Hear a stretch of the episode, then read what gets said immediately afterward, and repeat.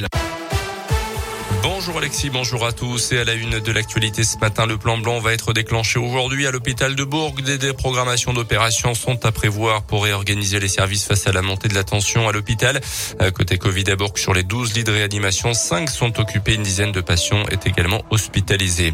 Un burgien verbalisé quatre fois en une seule journée lundi pour non-port du masque. D'abord à la clinique Convert, puis à la préfecture, au tribunal et de nouveau à la clinique où il a donc été euh, verbalisé une nouvelle fois puis interpellé par la police.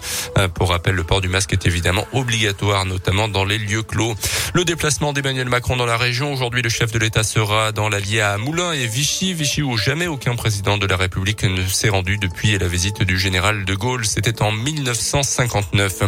Du basket, deuxième victoire de la saison en Eurocoupe pour la Gelbourg hier soir sur le parquet d'Equinox. Belle soirée pour les fans de la jeu. Victoire large, 95 à 65 contre l'équipe turque de Bursaspor. Prochain match en championnat vendredi sur le parquet de la Chorale de Rouen. En Ligue des champions de foot, Wolfsburg-Lille, c'est à partir de 21h en jeu une qualification pour les huitièmes de finale de la compétition.